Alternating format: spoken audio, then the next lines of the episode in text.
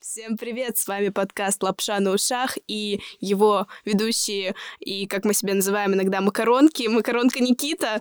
Макаронка Никита, да, это я. Ну, блин, ну все, хочешь, сам начинай.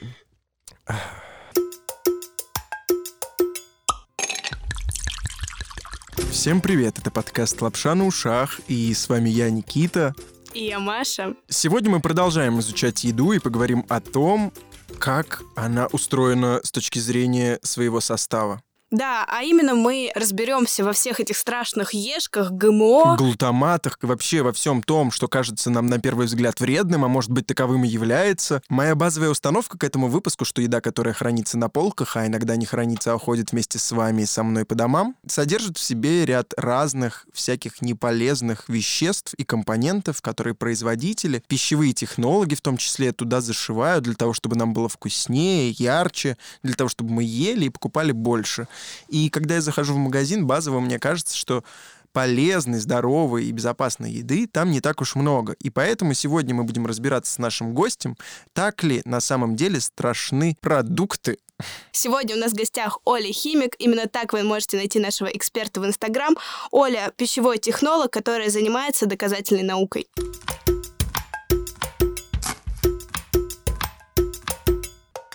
Я, наверное, хочу начать с того, вот обыватель пришел в магазин, берет упаковку чего-либо, и на что ему стоит обратить внимание, как вообще правильно читать упаковки, а, что скрывает за собой мелкий шрифт. Расскажи нам, пожалуйста. Я сейчас начну сильно издалека. Давай. Как такие мастера нагнетать интригу. В общем, а почему я вообще решила касаться этой темы? Потому что я работаю всю жизнь в пищевой отрасли, я с ней связана, это моя любовь, химия, еда и так далее. И в какой-то момент на одной из работ я поняла, поняла, что мои собственные коллеги не знают, чем я занимаюсь. То есть у нас была компания, которая продает различные химические ингредиенты. И я занималась пищевой химией. Ешечки, вот эти все консерванты, красители. И каждый день Каждый день на кухне ко мне подходили люди кофемашины говорили, ну чё, Оль, людей своей химией травишь, да? И такие, ха-ха-ха. А мне было так обидно, я поняла, что даже ребята-химики, которые закончили там Ломоносовский университет, по сути не знают, что такое пищевая химия, и совершенно на 99% уверены, что это что-то жутко вредное, что мы целыми днями кладем в пищу, чтобы всех отравить. И я начала как раз об этом писать, вести блог, написала книгу, и пошло, пошло, пошло, потому что людям эта тема очень интересна, и она у них болит. И не зря ваш первый вопрос касается того, на что обращать внимание. На самом деле, честно, я считаю, что нормальный человек, здоровый, не должен читать составы вот так вот с лупой. То есть ему, в принципе, не надо ни на что обращать внимание. Потому что, во-первых, ничего запрещенного, ядовитого, опасного в пищу не кладут. Все пищевые добавки специально обозначены Е-кодами и другими наименованиями, потому что они очень хорошо изучены, потому что более 60 лет над этим трудятся ученые всего мира. И это все строго регламентировано регламентировано. Нас просто очень сильно эти ешки пугают. Нам кажется, что Е — это какое-то обозначение яда, как я шучу, что Е от слова едовито, как будто. Это, конечно же, не так. Но если все таки смотреть на упаковку, самая важная для нас информация — это не состав, то есть не вот этот вот длинный состав или короткий. А длина состава никак не коррелирует с его вредностью или полезностью. И химик, ну, например, я могу расписать вам состав банана или черники на 10 строк страшными химическими словами. Если мы такое напишем на упаковке, то будет очень страшно. Никто эту дрянь не купит. Почему вообще такой э, маленький шрифт на упаковке? Потому что у нас есть такой технический регламент Таможенного союза, который регламентирует упаковку пищевых продуктов. Это, кстати, очень интересно, но, наверное, интересно только специалистам типа меня. Ну, можно почитать на досуге. И вот там есть информация, которая строго должна быть на упаковке. И иногда упаковочка вот такая маленькая, ну, не знаю, давайте возьмем ну, шоколадку какую-нибудь. На ней должно быть очень много всего написано. Это КБЖУ, это состав, это другие сведения, там много-много, там целый прям вот регламент. И производители просто пытаются впихнуть это все. И отсюда такие мелкие шрифты. Еще есть требования к шрифту, чтобы он местами там был не больше двух миллиметров, э, не меньше, точнее. Короче, это большой геморрой на самом деле. И если мы могли, мы выпускали вот такую вот инструкцию огромную, как к лекарствам. Не знаю, к яблоку. И человек бы там читал всю происхождение этого яблока, как оно где было. Но это больше касается, на самом деле, продуктов переработки каких-то. Мы просто не можем себе этого позволить. Единственная важная информация, которая важна именно, ну, наверное, людям, это КБЖУ. То есть понимать, сколько у нас колораж, какие белки, какие жиры, какие углеводы. Все. Ну и банально понимать, что, грубо говоря, шоколадки мы не питаемся каждый день, мы не едим дошираки бесконечно много, вот эту вот лапшу быстрого приготовления чипсы, мы все таки сбалансированно питаемся. То есть есть такая теория адекватного питания, я тут ничего нового вам не скажу, это просто разумное, сбалансированное, разнообразное питание, где все-таки мы не налегаем только на сахар или только на соленый, или только, я не знаю, еще на какой-то ингредиент. Как раз-таки вот это вот чтение этикеток, оно пугает. Я хотела еще уточнить. Правильно я понимаю, что э, в составе сначала идет тот продукт, которого больше всего, и так по убывающей. Да, все верно. Так нас э, обязывает делать технический регламент таможенного союза. Что касается консистенции формы продукта, ведь большинство этих добавок часто служат для того, чтобы сохранить их именно в этом положении. И получается, что это такая одна из важных и первоочередных функций зачастую, или я неправильно понимаю? Ну, все добавки делятся по классам на красители, консерванты, антиоксиданты. Причем, кстати, когда мы называем их антиоксиданты, вроде такое полезное слово, а если назвать антиокислитель, то уже напрягает. Антиокислитель какой-то положили. Ну, это, конечно, это просто... Да, это просто проблема того, что одни слова нам нравятся, а другие нет. Соответственно, есть большая группа стабилизаторов, загустителей, эмульгаторов. Это добавки а, с Е400 до Е499 и куча еще других, те же самые крахмалы, в общем-то, тоже туда относятся. И у них очень простая функция — сделать консистенцию мало того, что приятный, так еще и постоянный. То есть вы покупаете йогурт, и он всегда у вас одной консистенции. Нет такого, что вы сегодня купили, он жидкий, завтра он твердый, послезавтра у него вода отделилась, влага вот здесь вот отдельно и жир отдельно. Это все не влияет, скажем так, на качество продукта, продукта, ну, то есть это не порча какая-то, но просто это влияет на наше восприятие, и мы, конечно же, хотим, чтобы продукт всегда был стабильным. И эти добавки нужны просто потому, что у них есть определенная технологическая функция. Вообще, а, добавки стоят денег, поэтому сыпать их без меры, как некоторые считают, совершенно бессмысленно, потому что технолог первый по ушам получит за это, что он удорожал рецептуру.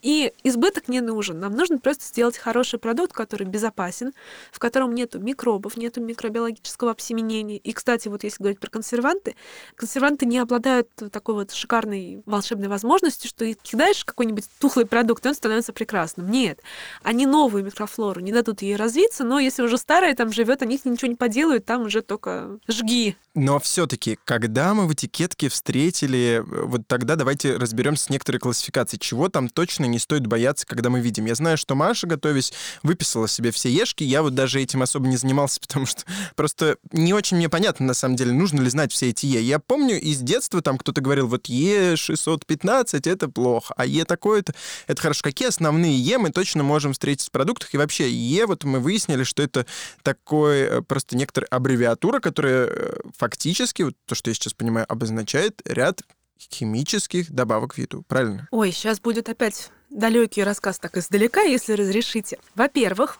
Слово химическая добавка это совершенно безграмотно, потому что химия это мы сами. Все вокруг нас это химия. Химия это просто наука о веществах и их свойствах. Это вот определение из восьмого класса. Соответственно, бояться химических добавок, ну, бессмысленно, потому что любое вещество, оно химическое. Мы просто путаем у себя в голове ядовитые ядохимикаты, опасные, и химические вещества. Поэтому вся наша еда состоит из химии. Делить ее на химию и не химию совершенно неправильно с точки зрения науки. Что касается добавок, это тоже такая длинная прекрасная история, потому что то, чего люди боятся сейчас, что в еду будут класть что-то очень вредное.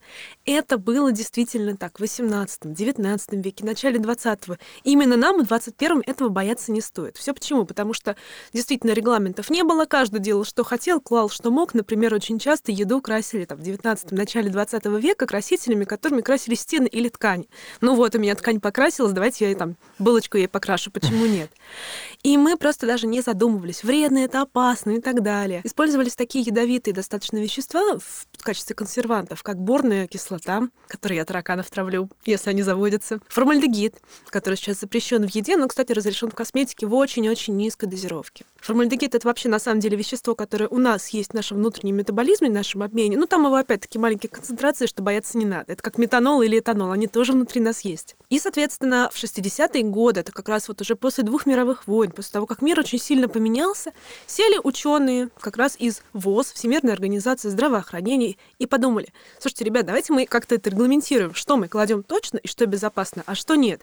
Что безопасно мы возьмем, изучим со всех сторон и скажем, что вот это можно класть, а вот это, будьте добры, не кладите. Идея классная, да? Ну, казалось да. бы, вот прекрасная идея. Что-то пошло не так. Они назвали этот список а, вот Е от слова edible, съедобный, и от слова еще вторая вот версия, что от слова Europe, Европа. И такие, давайте мы сейчас, вот, значит, Е100 у нас будут красители, Е200 консерванты, Е300 антиокислители, мы их проверим со всех сторон и скажем, что это безопасно. У людей замкнуло, и они, наоборот, вот этот список ешек считают вредным, как будто бы ешками обозначают какие-то ядовитые вещества, хотя вся идея совершенно была другая, как раз-таки отобрать безопасный. Кодекс этот назывался, у него такое название, как из Гарри Поттера, Кодекс Алиментариус. Вау, Оу. красиво. Экспекта патронус практически. Да-да-да. Вот, это кодекс такой мировой, общепринятый, который все это дело регламентирует. В каждой стране есть свои органы, которые все это контролируют. В России у нас это контролирует Роспотребнадзор. У нас есть, кстати, Институт питания РАМ. У нас есть куча законодательных актов, в которых прописано, что как раз-таки вот эти ешки, вот эти вещества безопасны. Второй нюанс. Нам кажется, что под ешками спрятаны какие-то ну, реально вредные вещества, страшные. Ну, вот да, коннотация летает у ну, нас с... негативная, мне кажется. С детства, да, очевидно, что есть. Что-то страшное. Ну, страшное вообще то, чего стоит избегать, потому что это далеко от натурпродукта. Посмотри, как много там всяких консервантов, химикатов и вот этого всего. Хотя мы вот уже выяснили, что, что это не химия так. это все, все, все мы вот тут все сидим. Мы химия. Все мы химия, и все перед нами, вокруг нас тоже химия. Здесь прям несколько логических ошибок, хочется которые разобрать. Первое — это вот ощущение, что все оно не натуральное. На самом деле большинство вот этих веществ, где-то процентов 85, может быть, это вещества природного происхождения, которые мы нашли в природе, подсмотрели у нее. Например, какие-то консерванты мы подсмотрели у рябины. Та же самая сорбиновая кислота Е202, Е201, вот она такая страшная, такая пугающая. Это природное вещество, оно есть в яблоке, оно есть в сливах. Вы едите бесконечно много этих ешек с обычной едой. Вау. Да, пугающая Даже информация. об этом. Абсолютно, да. То есть, ну, есть такая очень распространенная картинка в интернете. Химический состав яблока. Там ешек завались, там их штук 30. Просто это обозначение различных веществ, которые есть в пище, которые есть в природе и так далее. И вторая логическая ошибка тут идет, что все натуральное безопасно, вот как ты говоришь, да, что надо есть только натуральное, а все синтетическое вредно. Это тоже логическая ошибка, ошибка мышления, так называемая апелляция к природе, когда мы все природное по умолчанию считаем безопасным, а все искусственное сделано человеком вредным. Но в таком случае а, совершенно безопасен коронавирус, потому что он естественного происхождения, что его бояться? Естественно, это не так. Многие вещи, созданные людьми, прекрасны. Вот мы сейчас сидим в этой теплой студии, прекрасный микрофон, который вы ну, не выточите из дерева, вы не сделаете его из каких-то природных материалов. Но это не еда хороший аргумент, согласна, но происхождение вещества никак не влияет на его свойства. Есть такой вот Третья пошла, значит, у меня логическая ошибка. Кто-нибудь помнит со школы теорию Бутлерова, теорию химического строения? Бутлеров такой классный дядька, который вот а, стоит на одной ступени с Ломоносовым. И с Менделеевым, чью таблицу вы все знаете. Менделеева знаете? Да, слышно. Извините, я над вами издеваюсь. Чуть-чуть. Так вот, одно из положений теории Бутлерова гласит, свойства вещества зависят от его строения. Точка. И только от строения. Не от происхождения, не от фазы Луны, не от настроения лаборанта, только происхождение. То есть искусственным образом полученная молекула, например, лимонной кислоты, она будет такая же, как молекула кислоты лимонной, которая получена в природе, если у них одинаковая формула. Соответственно, синтетические вещества нас не должны пугать. Вот такая вот логическая цепочка. Даже если это вещество действительно не существовало в природе, но появилось в 20 веке, когда его синтезировали ученые, ну, в 19-20, оно уже очень хорошо изучено, потому что существует вот эта вот волшебная комиссия, Кодекс Алиментариус уже больше 60 лет. Она провела многолетние исследования только вещество, которое прошло эти многолетние проверки, всесторонние, повторяемые, двойные слепые, рандомизированные, контролированные и так далее, и так далее. Опыты. Оно признается безопасным, ему дается ешка. Ешка — это благо, ешка — это надо заслужить веществу, потому что есть куча добавок, у которых нет ешек, и они намного более плохо изучены, чем те, у которых есть ешки. Поэтому бояться тут не надо, все это контролируется. И потом, сейчас последняя просто такая философская немножко штука. Как вы думаете, если какое-то существо, э, вещество, точнее, сделано в лаборатории, значит, природа допускает подтверждает его существование, значит, оно может в мире существовать. Звучит Ну, логично. Звучит логично, значит, Возможно, да. вот это какая, не знаю, там кто-нибудь открыл, какой-нибудь ученый открыл сукралозу. Это такой искусственный подсластитель клевый. Да. Вот его Может мы знаем. быть, вот, да. А возможно, эта сукралоза где-то существует, просто мы ее не открыли, не нашли в природе, мы открыли ее формулы. Но значит, она имеет право на существование. Значит, она все-таки глобально природна. У нас же все природно. Все природно и все химия. Вот. Штука, которая должна взорвать вам мозг. Ох, у меня есть вопрос. Вот я пока готовилась, читала про все эти ешки и огромное их количество, и ты говоришь, что не стоит их бояться, но вот, допустим, есть ешки, которые разрешены в Европе, но запрещены в России. Почему тогда так, если они все уже проверенные, безопасные? Когда создавалась вот эта комиссия, когда создавался этот список, в него записали все вещества, которые добавлялись в пищу. И некоторые сразу оттуда вычеркнули, например, ту же самую борную кислоту. Сказали, что да, ее добавляют, да, мы присваиваем ей номер, но нет, вот она там опасна по такому-то, по такому-то принципу. И дальше некоторые ешки на протяжении этих 60 лет запрещались. В силу чего? Например, мы находили у них какие-то негативные свойства. Или мы находили, что они достаточно часто вызывают аллергию. А сам факт, что какое-то вещество вызывает аллергию, не делает его вредным, не делает его плохим. Я не знаю, Аллергия на арахис не говорит, что арахис плохой, согласны? А, допустим, вот яркий пример — это сахарин. Это такой тоже подсластитель. Я так люблю сладкую тему. Который запрещали, потому что было подозрение, что он вызывает рак. И потом, через 40 лет, провели множество исследований, сказали, нет, он вызывал рак у крыс в силу того, что у них другой метаболизм, не такой, как у человека. Потому что многие опыты делаются на животных. На человеке, к сожалению, делать опыты неэтично. Хотелось бы. Ну, честно говоря, да, для науки. Шучу, шучу. Поэтому мы проверяем все-таки многие вещи на животных. И на животных нельзя экстраполировать вот так вот прямо этот опыт. Потом бывают случаи, когда проводили исследования и давали там мышкам количество, допустим, красителей диоксида титана в таком количестве, что для человека это эквивалентно тому, что он съест 35 кило еды в сутки с этим диоксидом титана. То есть какие-то нереальные дозировки. Что еще? Очень часто в одной стране добавка разрешена, в другой запрещена. И это не работает так, что в России, допустим, вот как, знаете, пишут в интернете в этих статьях якобы, эта добавка запрещена в Европе, но в России она разрешена, нас травят, нас специально Запад хочет убить. Встречали, наверное, да? Ну, такое бывает, да, это правда. Это очень печально, потому что это дико непатриотично. Я все-таки патриот своей страны, и я знаю ее историю. Я знаю историю пищевых добавок, что многие добавки могут быть запрещены у нас и разрешены на Западе. Такие случаи тоже есть, например, краситель эритрозин розовый. Там долго объяснять, почему его запрещали, тоже была там своя история. Но это нормально. Есть бюрократия, а, есть разные подходы. Например, в Европе добавку могут запретить, потому что она вызвала у там одного человека из 100 тысяч аллергию, а у нас ее запрещают, если она вызывает у пяти человек, грубо говоря, из 100 тысяч. То есть вот эти вот методы измерения, статистика и количественный и качественный подход могут отличаться. Но сейчас уже точно, сто процентов нету таких добавок, которые якобы ядовиты, а мы просто об этом не знаем. Современная наука, современные аналитические методы ушли так далеко, что это, ну, это практически нереально. Бояться, конечно же, не надо. Любые вещества, которые вы встретите в пище, вам не навредят. Это не яды. Яды класть очень дорого.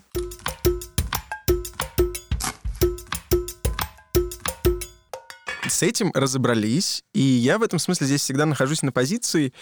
Меня крайне заботит э, тот россиянин, который где-то за пределами МКАДа, и, в общем-то, его корзина в связи с теми ценами, которые есть, выглядит крайне удручающе, да.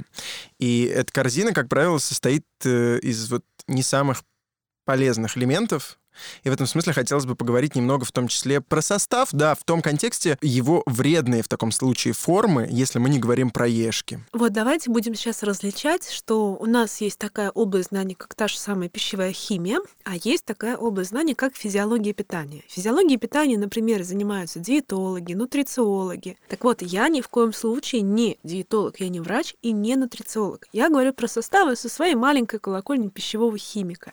Но, скажем так, а, тайны от меня не скрыты, что такое здоровое питание. Читать я умею, я могу пойти на сайт официальный ВОЗ, я могу почитать всякие там гайдлайны диетологические на других языках, которые, кстати, обновляются регулярно, читаю литературу и так далее.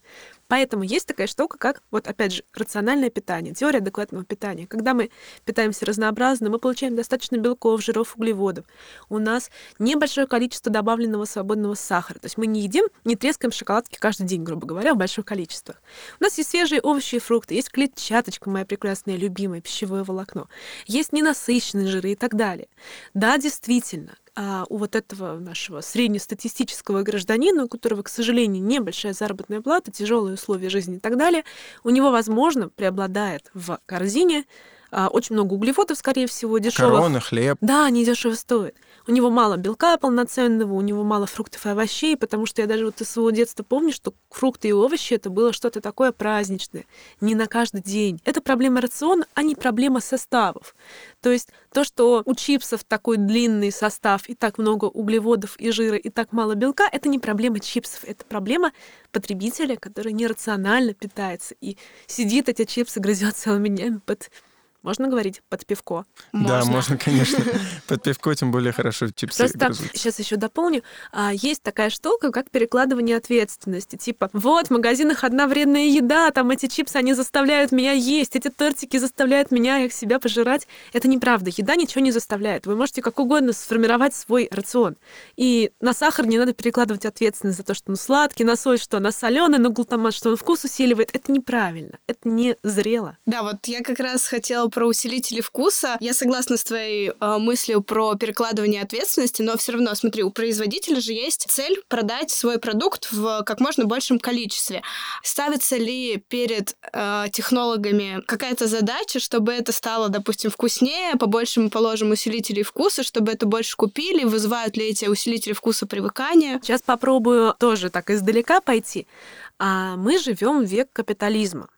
Безусловно, все хотят продать подороже, заплатить подешевле. Это касается всех и производителей и так далее. Но вот эта связка в голове, что производитель совсем не думает о нашем здоровье, она не совсем корректная. Потому что, окей, даже если производитель ни один не думает о вашем здоровье, во-первых, они питаются, скорее всего, той же едой, что и мы все. И, во-вторых, а, нам очень важно, чтобы человек купил еще раз эту не знаю, сосиску, этот пакет молока. То есть нам важно всех не потравить, не убить и доверие вот это иметь потребителя. Плюс, а, на самом деле, вот по моему опыту, крупные компании, особенно западные компании, они очень дорожат своей репутацией, поэтому они стараются выпускать, естественно, продукт, который а, отвечает духу времени. У сейчас дух времени ЗОЖ, ПП и так далее. То есть мы видим, что каждый месяц, каждый год появляются новые продукты в этой категории. И это нормально. Производитель, даже зная, что химия не опасна, даже зная, что тот же усилитель вкуса не навредит, он будет избегать, он будет стараться сделать чистый состав, вот эту чистую этикетку. И тут, кстати, такие хитрости идут, вот, например, например, с глутаматом натрия, а, это Е621, это усилитель вкуса, и это абсолютно натуральное вещество. По сути, это аминокислота, которая есть в каждом белке. Глутамат натрия есть в абсолютно любом белковом продукте, просто в связанной форме мы не чувствуем вот этот глутаматный вкус. И он есть в материнском молоке. Его ну, некрасиво сейчас писать в составе сосиски. Типа, вот, у нас Е621, какой позор, какой стыд, мы травим людей. Поэтому что делают? Берут дрожжевой экстракт. Это такая штука, ну, которая дрожжи продуцирует, и в которой основное действующее вещество — это глутамат натрия. И пихают, значит, на этикетку. У нас без усилителей вкуса. Читаешь состав? Дрожжевой экстракт. Ну, это очень смешно, но это знают только вот, ну, профессионалы. Теперь касательно самого глутамата. Повторюсь, что все белки у нас состоят из аминокислот. Из 20 одна из таких кислот — это глутаминовая кислота. И, соответственно, а, ее соль, глутамат натрия, это максимально природное вещество. Оно есть в любых белках, оно есть в сырах, молоке, в мясе, в фасоли, чечевице, бобах, то есть абсолютно везде. Мы научились его использовать. Это началось все в начале 20 века с Японии. В Японии открыли так называемый пятый вкус умами. То есть до этого было у нас четыре вкуса. Это соленый, сладкий, кислый, горький. И японские ученые открыли, что вытяжки водорослей, вот этот вот обалденный такой мясной вкус, вот вы все знаете, что это такое, это вкус бульона наваристого, это вкус чипсов, это вкус, не знаю, шашлычка, и что это пятый вкус, у нас под это есть специальные рецепторы, и у нас, а, более того, если сейчас углубляться немножечко в нейробиологию, у нас в мозгу есть глутаминовые рецепторы, глутамат натрия, вот эта самая молекула, которая Е621, это нейротрансмиттер, вещество, которое передает нервные сигналы между нейронами. То есть на нем завязана наша биология. Просто такая вот у него фишка, что он усиливает вкус, причем не всякий. То есть, допустим, в варенье мы не можем положить глутамат натрия, чтобы сделать его более сладким или более клубничным. Он усиливает только соленый вкус и вот этот вот самый мясной вкус. Если вы не едите его ложками, очень сложно им себе навредить. Обвиняют его во всех смертных грехах а, просто потому, что его добавляют в продукты типа снеков. Это чипсы, это сухарики, это семечки. Слушайте, ребят, семечки с глутаматом никогда не покупайте, вы не остановитесь вообще. Я никогда не пробовал. Или проб... а вот как вот теперь знать? Мне кажется, мы понятно, с чего этот эффект. Не-не-не, просто почитайте состав, об этом честно пишут, это нет смысла скрывать. И вот люди перекладывают ответственность, говорят, ага, этот глутамат натрия, вот от него так все плохо, я от него болею, не знаю, чешусь и так далее. Нет, ты просто переел соленый, острый, жирный пищи, несбалансированно питаешься и гонишь на глутамат. Глутамат очень клево, очень много изучено, это такая прям моя любимая, наверное, ешечка, если вот так из всех выбирать. И показано, что он не вызывает головную боль, не делает нас тупыми, не вызывает Альцгеймер. То есть проверялись все теории, которые только возможны. Есть у меня об этом статьи, как в блоге, так и в журналах научно-популярных, со ссылочками на источники. Я никогда не вещаю из головы. Короче, глутамат абсолютно не опасен. Не надо его бояться. Просто не обжирайтесь чипсиками. Я бы тогда хотел еще вот о чем спросить. Меня так тоже как дилетанта интересует. Есть какое-то вещество, которое потенциально способно, ну, прям сильно всем э, моим сидящим за столом людям э, улучшить вкус и ну, такого решения на рынке не видел, например, или, или что из себя могло бы оно представлять, или, может быть, я заблуждаюсь? Ты думаешь, э, сейчас я просто... Да, перетранскрибирую, если будет очень я сложно. твою мысль. Допустим, ты сварил бульон, он получился не очень вкусный, но ты бросил туда что-либо, и это просто стало вау, вкус бомба. Типа такого. Слушайте, да, такое купил, что-то такого среднего качества, там бульк, добавил какую-то щепотку. Мэджик случился, и вкуснота прям как у всех этих производителей.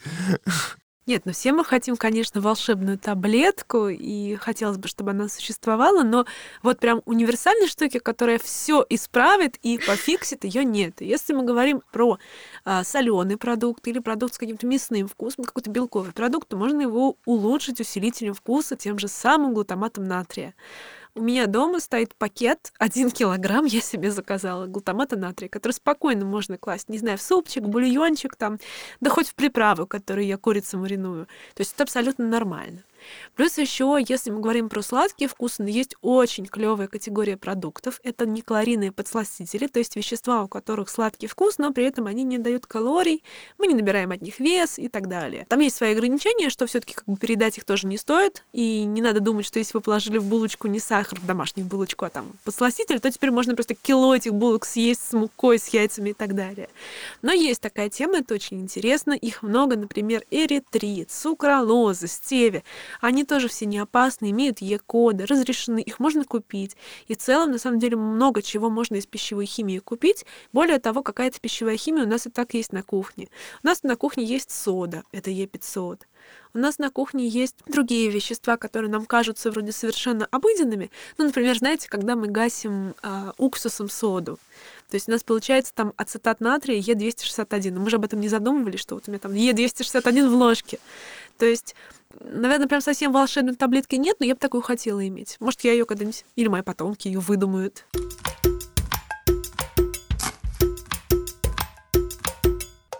И мы, наверное, можем двинуться к остальным страшным наименованиям, помимо ешек, которые есть. Мы вот уже поговорили про глутамат в том числе.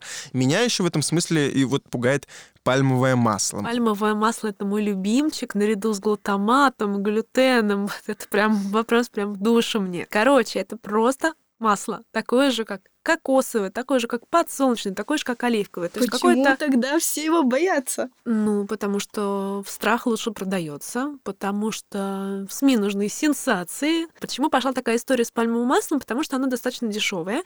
И, кроме того, оно обладает очень клевыми свойствами. Оно само по себе такое жидко-твердое по консистенции при комнатной температуре, и у него очень сбалансированный жирно-кислотный состав. То есть у него есть как насыщенные жиры, так и ненасыщенные. Нам сейчас все говорят, что ненасыщенные жиры стоит больше употреблять в рационе. И это абсолютно нормально, это соответствует концепции здравого питания, вот этого здорового, адекватного, это ок. Но у нас о нем какие-то совершенно извращенные знания. Например, что пальмовое масло забивает сосуды. Слышали, да? Да вообще там много страшилок я всяких слышала, что да. чуть ли вообще не машиной можно заправлять, да. а себя не нужно им заправлять. А у меня есть прям несколько такая серия постов про пальмовое масло. Я их называю мифы древней пальмы и мифы новой пальмы, потому что боимся мы ее уже несколько десятилетий, и все время боимся новенького. То, что она забьет сосуды, хотя физиологически любой жир у нас переваривается. Под это есть специальные ферменты. И нужно немножечко понимать физиологию нашего организма, чтобы понять, что это какая-то просто лютая дичь, которая не имеет ничего общего. Есть вот эта байка, что пальмовое масло, оно техническое, везут его в грязных цистернах. Только почему-то никто эти грязные цистерны не видел. Если проанализировать ВОЗ по базам таможенным, а, то пальмовое масло ввозится это технического, вот этого менее очищенного, там что-то процент, по-моему, 99 пищевое. То есть наш мозг, он хочет поддерживать эти байки, эти страшилки. Пальмовое масло, к тому же, обладает рядом клевых свойств. Оно вот есть очень часто в смесях для детского питания, Мамочки, конечно, по этому поводу сильно тревожатся, но на самом деле это делается не потому, что мы что-то хотим удешевить и так далее, а просто потому, что у него максимально сбалансированный жирно-кислотный состав, который очень близок к материнскому молоку. Почему еще боятся пальмового масла? Потому что действительно им очень часто заменяют другие животные жиры. То есть у нас даже это в техническом, опять же, регламенте прописано, что можно взять, допустим, сыр, убрать из него там 50 или сколько-то процентов молочного жира, который дороже стоит, положить пальмовый жир, ну, либо вообще любой другой, и все будет прекрасно. Да, у этих продуктов похуже вкус. Да, они, ну, не сравнятся с продуктами на молочном жире, потому что все-таки молочный жир это вкус, это то, к чему мы привыкли. Но сам факт, что заменяют вот так вот э, жир, он говорит только, опять же, об экономической ситуации, что у людей и у заводов нет, к сожалению, денег, чтобы делать супер дорогой и классный продукт. Это никто не купит, извините, если лежит сыр за 200 рублей и за 500, но, скорее всего, вы за 200 купите. Пальмовое масло не содержит трансжиры. Это вот байка, с которой я устала бороться, а, потому что трансжиры образуются у нас, когда мы, допустим, берем жидкое масло, ну, давайте оливковый возьмем или подсолнечный, и хотим его сделать твердым. Есть там такая химическая реакция, в ходе которой, к сожалению, образуются эти самые ненавистные нам трансжиры, которые реально вредны. Но пальмовое масло этой реакции вообще не подвергает, потому что оно и так полутвердое. То есть это то, что с ним не делают. А в природе трансжиров нет. Они есть в животных продуктах питания. У коровок образуются внутри их организма. Но как раз-таки пальма так не умеет делать. Любая организация мировые здравоохранения, питания, диетические и так далее говорит о том, что мы должны увеличить количество ненасыщенных трансжиров, ой, ненасыщенных жиров, жиров и уменьшать количество насыщенных. То есть уменьшать, допустим, потребление там, сливочного масла, того же кокосового жира, кокосового масла, потому что там очень много ненасыщенных кислот. И больше есть растительных продуктов. Пальмы — растительный продукт. То есть пока весь мир клево питается растительными продуктами, переходит на более легкое здоровое питание, мы вцепились в свое это вот сливочное масло, вцепились, я не знаю, еще во что-то, и говорим, о, господи, страшная пальма, она нас убьет. Но она как раз-таки поздоровее будет. То есть если вот отмести вот эти мифы и страшилки, посмотреть в суть, почитать, я не знаю, да ту же Википедию. Кстати, в нашей Википедии а, не так много хорошей информации, советую читать англоязычную.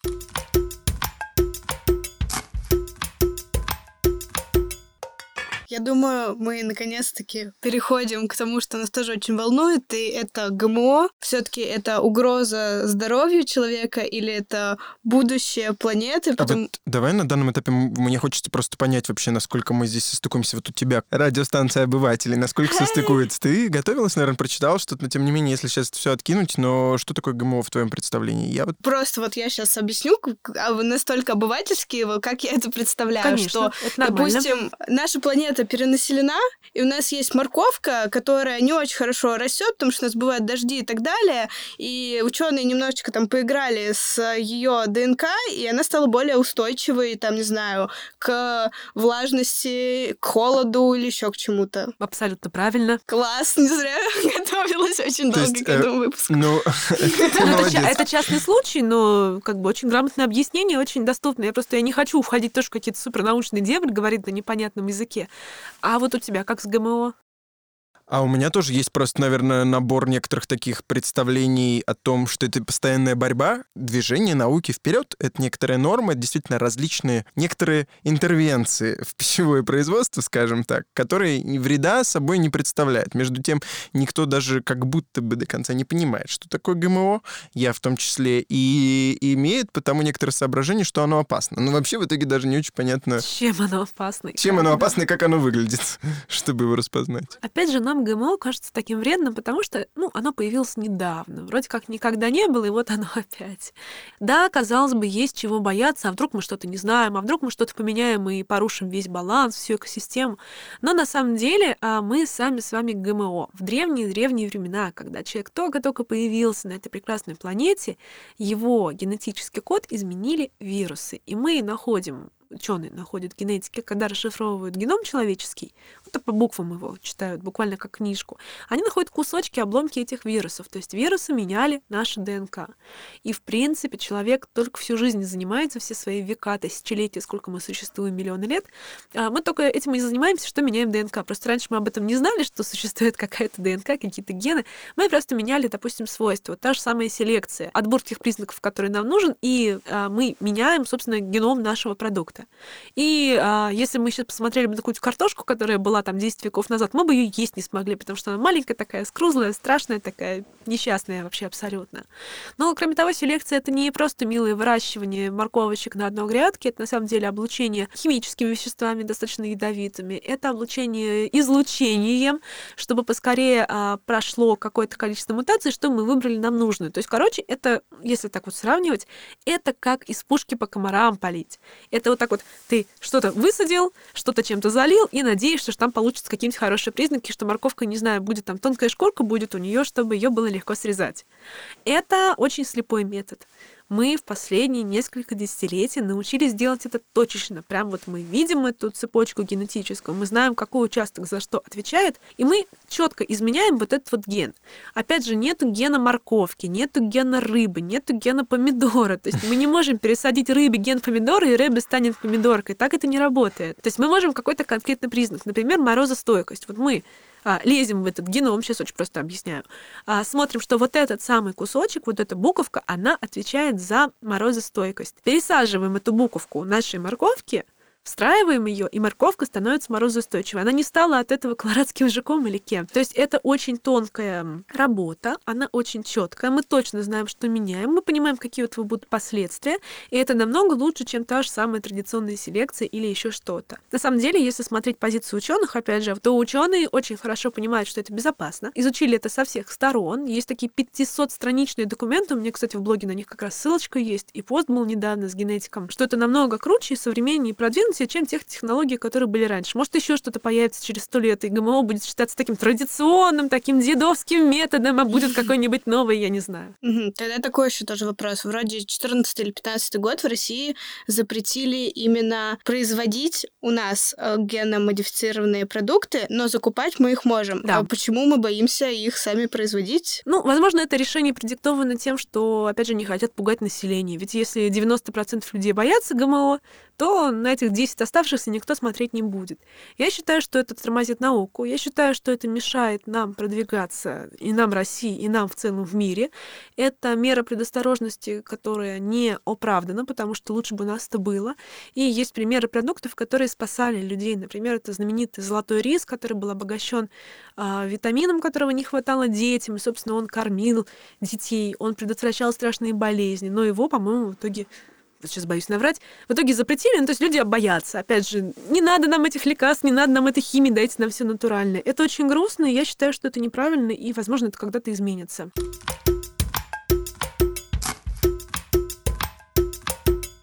Какие, может быть, актуальные инсайты, если есть понимание в вашей сфере знаний о ешках и так далее, а вот о чем сегодня есть споры, недопонимание, разночтение, что сейчас актуально в повестке обсуждать у пищевых технологов, нам вот хотелось узнать.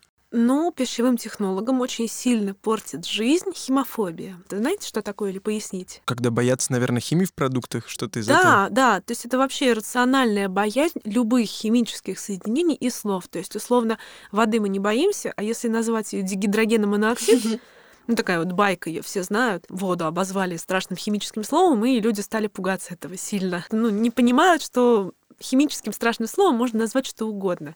Я могу внутри вас какие-то вещества назвать так, что ну, кому-то станет не по себе. Поэтому вот это вот повальное незнание, оно очень сильно портит нам жизнь. Мы должны что-то выдумывать, мы должны вместо глутамата класть этот несчастный дрожжевой экстракт, который еще и дороже стоит. Мы должны как-то изгаляться, объяснять, что у нас натуральный продукт, хотя та же самая натуральность, опять же, ни о чем не говорит. И, ну, вся еда, она, в принципе, практически не натуральный. То есть даже вот вы кофе пьете? Пьем. То есть кофе это так-то не натуральный продукт. То есть э, в природе никто не смалывает эти зерна, не жарит их и не заваривает из них напиток, просто, допустим, там, не знаю, какие-нибудь зверьки их едят и все. А какие вот самые... Просто у тебя достаточно популярный блог, в котором очень большая активность, и ты наверняка за ней следишь, в смысле, там очень большая конверсия вот именно комментариев и обсуждений, и люди очень вовлечены, и их много что интересует. Вот какие, наверное, топ ереси или вообще топ того, что людей заботит, в том числе, это, наверное, две разные, это могут быть две разные категории, а часто может быть одной, но вот давай сначала разберемся топ ереси, которые тебе приходится слышать, если мы их еще не упомянули ранее? Угу. Ну хорошо, давайте так.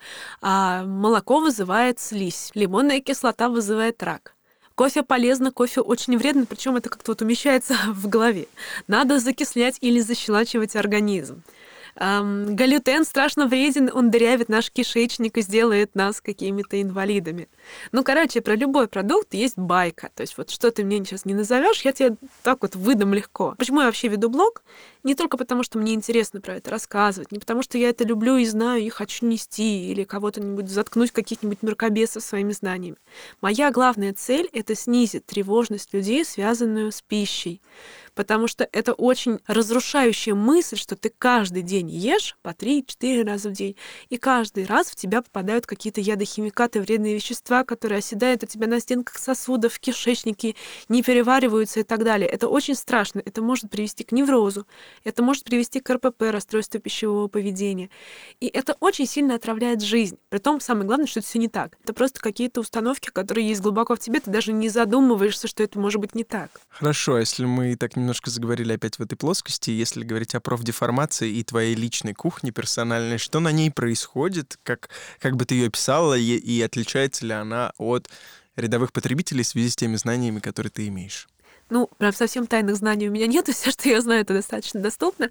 У меня встроилась такая штука в сознании, что я теперь анализирую еду уже несколько лет на предмет, а что там по КБЖУ? То есть, например, так смотрю, так, у меня здесь белок, отлично, белок это супер. Так, у меня здесь жир, угу, жир там давай-ка ненасыщенного добавим. Так, у меня здесь сахар, ну ладно, съем сахар, просто не буду есть весь торт, съем кусочек. То есть никаких секретов нет, я питаюсь так же, как и все другие люди, единственное, я просто не боюсь покупать продукты. Я смотрю не на составы страшно. Я, например, есть такая у меня фишка, я не люблю покупать продукты, на которых написано натуральное, без ГМО, без усилителей вкуса, без консервантов. Но это смешно, я не хочу поддерживать таких производителей, хотя, конечно же, сейчас так пишут 99% производителей. И, ну, есть еще такие фишки, когда, допустим, был на каком-то производстве, знаешь, что там круто, и просто хочешь это купить, такой вспоминаешь, ой, как мы там в 2006 с ними в лаборатории то-то делали. Интересно, тебе прозвучал тезис, я не готова поддерживать этого производителя. Это редко сейчас происходит в сознании массового потребителя о том, что в целом любая наша покупка — это голос рублем в пользу того, кто да. это сделал, и если относиться в целом ко всему, что ты потребляешь именно с этой позиции, что это твои инвестиции по факту, да, в дело этой компании, то, возможно, что-то бы поменялось. Как типа из серии, если бы люди знали, что куда уходит технология зарплаты на самом деле. О, да, больная тема. Нет, ну просто тоже не надо тут гнать на самом деле на производителя, потому что производитель всегда идет за потребителем. А потребитель у нас сейчас химофоб в своей массе. Вот то, с чем я борюсь как раз-таки, то, ради чего я веду блог и, собственно, приехала сюда тоже вещать. И если покупатель будет не бояться ешек, химии, ГМО и так далее, то и производитель будет делать. А, было, было же с ГМО такое, по-моему, в 90-х годах, в конце 90-х, а, был сорт, вот сейчас боюсь наврать, но, допустим, яблок или помидорок, помидорок, наверное, на которых было написано «с ГМО». И это было круто. Тогда этого никто не боялся. Они хвалились с собой, говорили, слушайте, у нас продукт с ГМО, прикиньте, как круто. Но потом все пошло печально.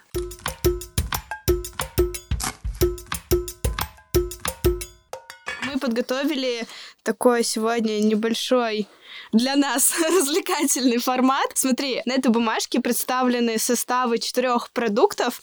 А, мы тебе сейчас дадим время ознакомиться и хотели бы, чтобы ты угадала по составу, что это. Так, а надо будет зачитать весь состав или Ну, как? я думаю, весь не надо, да, может давайте быть. в одном продукте точно сделаем э, это. Пускай просто услышим, как это может звучать, если бы кто-то занялся тем, чтобы начал читать Хорошо, название на упаковке. Ну, давай вот третий, я прям сразу угадала. Значит, состав. Обезжиренные обезжиренное молоко, сливки, сахар, сухое обезжиренное молоко, йогуртовая закваска, фруктовая добавка, которая состоит в свою очередь из сахарный сироп, яблочный сок, мюсли, ржаные отруби, солодовый экстракт, загуститель Е442, регулятор кислотности, ароматизатор, идентичный натуральному злаке.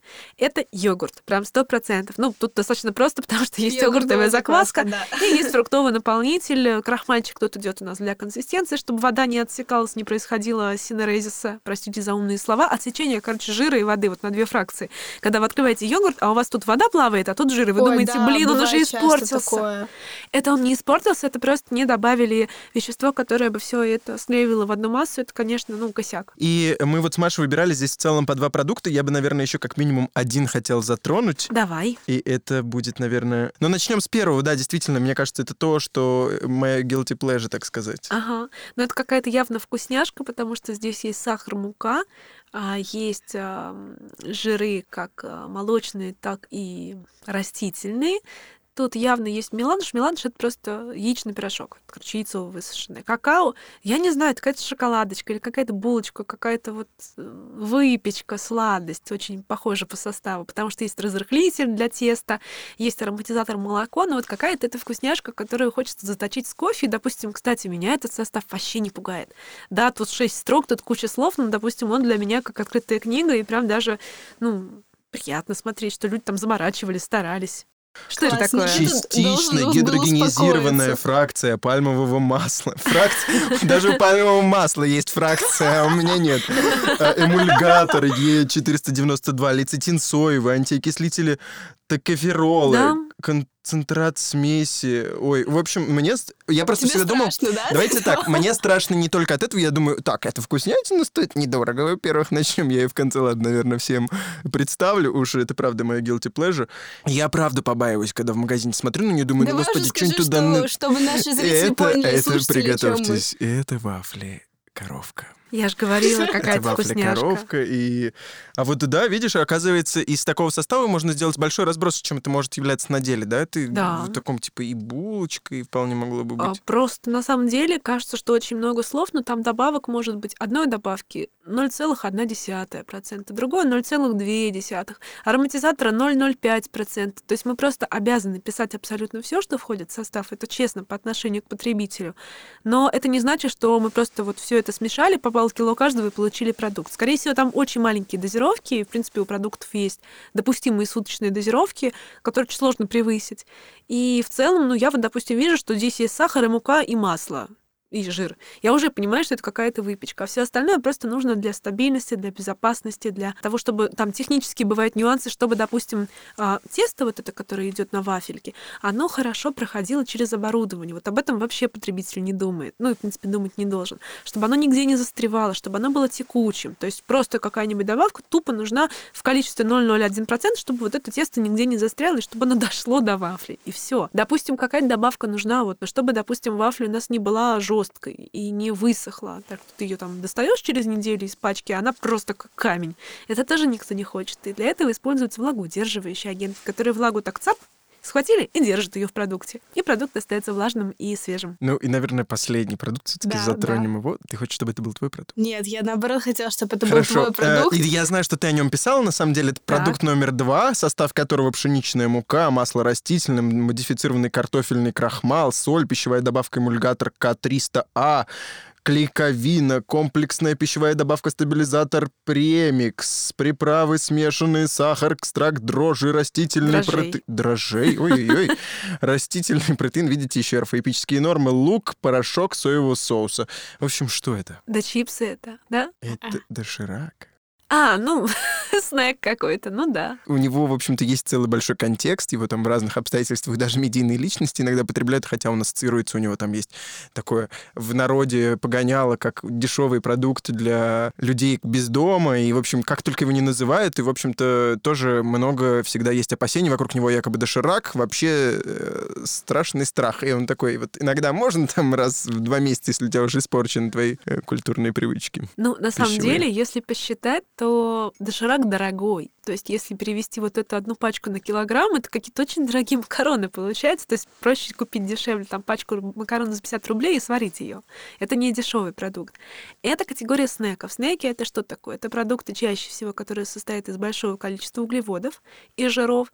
Там мало белка. Вообще, по-моему, тут нет белка ну, могу ошибаться, короче, белка здесь какой-то один там, процент, один граммуля, а, и в которых нет витаминов, микроэлементов и так далее. То есть это то, что не может составлять основу рациона. Действительно будет не здорово и не здорово, если мы будем питаться только дошираками с утра до ночи, потому что у нас будут дефициты, у нас будет много углеводов, мы будем набирать вес и так далее, и так далее.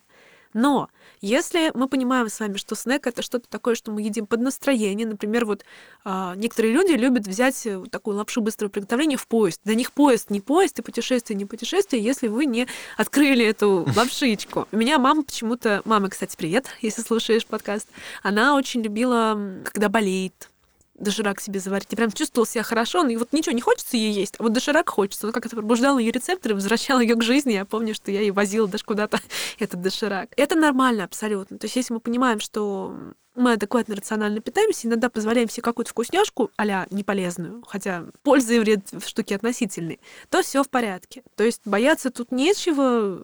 Да блин, просто будьте разумным человеком, и все. И не валите все, как всегда, на продукты питания и страшные пищевые добавки. Ну, в общем-то, с нами была Ольга, адвокат глутамата. Э, и пальмового масла. И пальмового масла, и вообще всех ешек.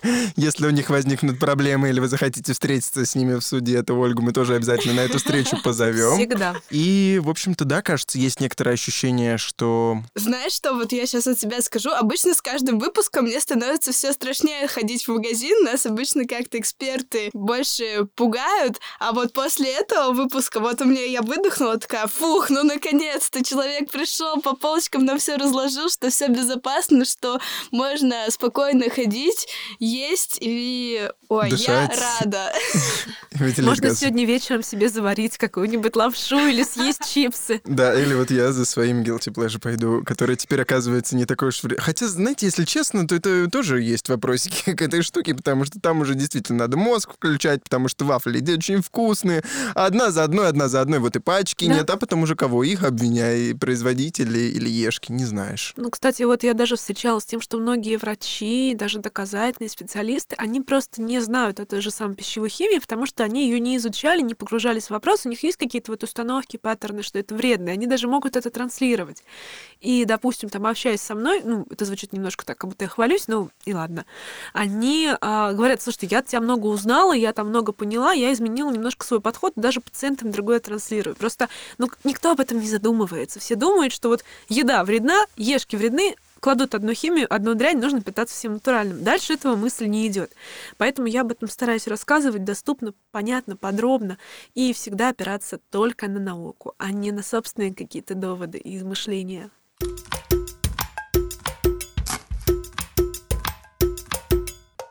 Есть что сказать? Блин, на самом деле меня столько всего нового. Я действительно в шоке от того, что это все оказывается не вредно, и что нас не обманывают, и что нам не пытаются продать что-то невкусное под видом всяких вкусностей.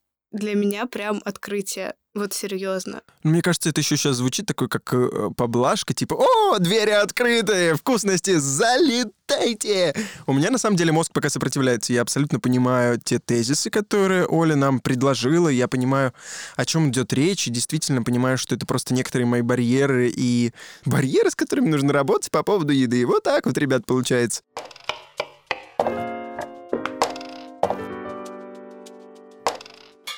С вами был подкаст «Лапша на ушах». Его ведущие Никита и Маша. И мы очень рады, что вы дослушали выпуск до конца, и вообще будем надеяться, что вы с нами тут надолго и будете слушать другие выпуски в том же режиме.